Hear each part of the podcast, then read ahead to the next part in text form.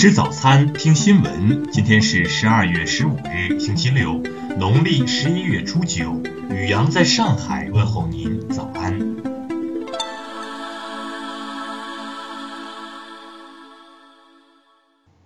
听新闻早餐，知天下大事。日本广播公司报道称，十四日上午，日本兵库县一家医院中，一位中国女性患者持刀刺伤男医生，造成重伤。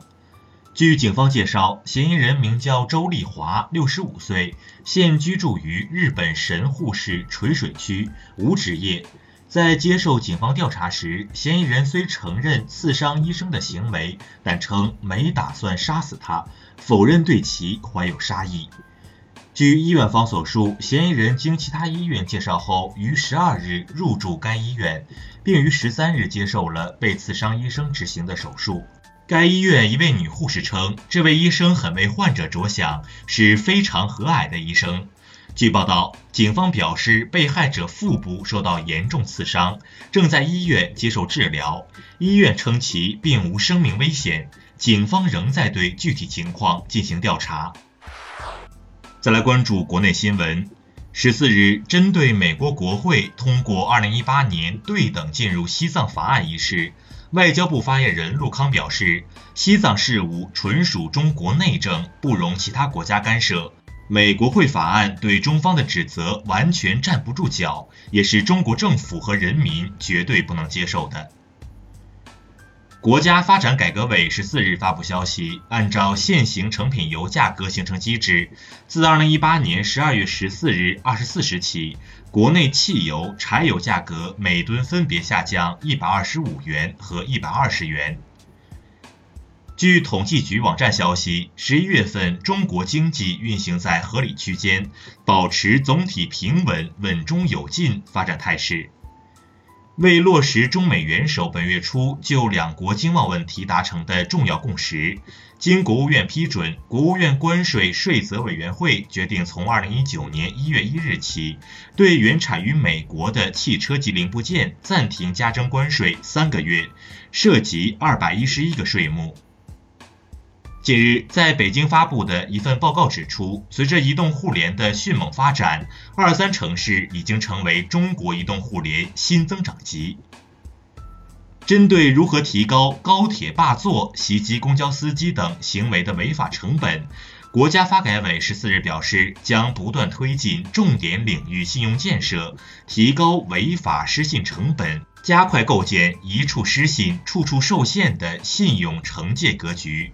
统计局十四日发布数据，二零一八年一到十一月份，全国房地产开发投资十一万零八十三亿元，同比增长百分之九点七，增速与一到十月份持平。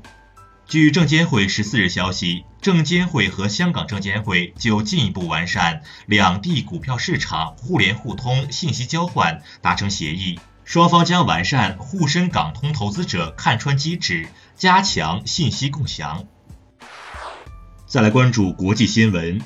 美国能源信息局本周发布的数据显示，美国2018年原油日均产量预期可达创纪录的一千零八十八万桶，意味着美国是全球最大产油国。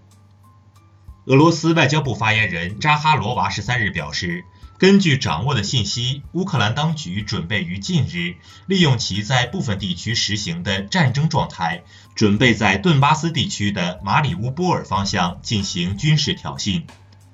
日本法务省十三日公开的一项统计结果显示，截止至去年的八年里，有一百七十四名在日外籍技能实习生因事故、疾病等原因死亡，其中包括九十三名中国人。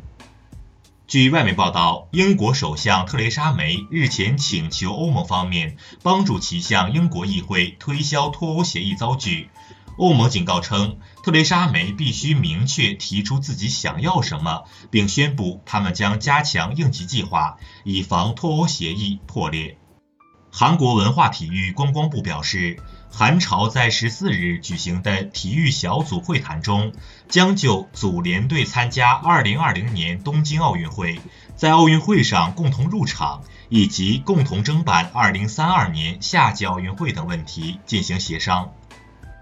据韩国国际广播电台报道，韩国检方十三日对三星生物制剂公司总公司会计部门进行了没收调查。三星生物制剂涉嫌财务造假，金额达四点五万亿元。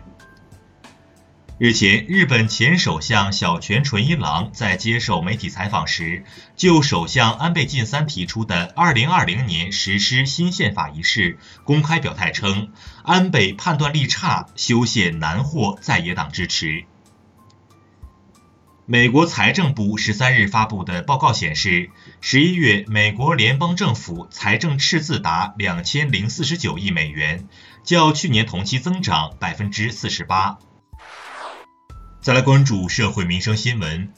大 V 花总曝光高档酒店卫生乱象后，护照信息遭酒店员工泄露，他悬赏十万找泄露源头。昨天，他向媒体表示，目前已掌握部分情况。近日，湖北十堰一民警出警后不久，发现出警包被偷，经查为一男子作案。被找到后，男子交代，发现包内有手铐等，不敢销赃，又不敢把东西放回，便把包藏起。没想到还是被抓。近日，武汉某人力资源服务公司组织新员工前往某公司面试，警方了解到，为降低路费成本，该公司选择超员装人。民警对司机处以罚款二百元、扣六分处罚。近日，南昌一男子报警称自家的狗被轿车撞死。民警调查发现，该男子遛狗未拴狗绳，狗乱穿马路被轿车撞死，且男子未办理养狗证。最终，警方判定狗主人负全责。近日，泰州一男子在公交车出站后仍招手停车，但车未停下。约十分钟后，男子追赶上车，责问司机，并抢夺方向盘。随后，男子被民警带走，处罚款二百元。再来关注文化体育新闻。十四日，CBA 公司正式发布处罚函，对十三日晚浙江广厦俱乐部投资人楼明违规进入场地指责裁判的行为，处以禁赛两场，罚款十万元。国际网联近日将2018年男子世界冠军称号授予塞尔维亚人德约科维奇，这是小德第六次加冕这项荣誉，就此超越费德勒并追平桑普拉斯。国家电影局日前表示，对于长期管理不善、经营乏力的院线公司，将实行市场退出，这将是我国首次对电影院线公司实行退出机制。日前，十二万件从泰兴号沉船打捞出水的德化瓷器首次亮相广州。据了解，这批瓷器由一家国内企业从英国贵金属集团一次性购回，其中部分瓷器将捐赠给国内各大博物馆。以上就是今天新闻早餐的全部内容，请微信搜索 xwzc 零二一，也就是新闻早餐拼音首字母再加数字零二一。如果您觉得节目不错，请在下方拇指处为我们点赞。一日之计在于晨，新闻早餐不能少。咱们明天不见不散。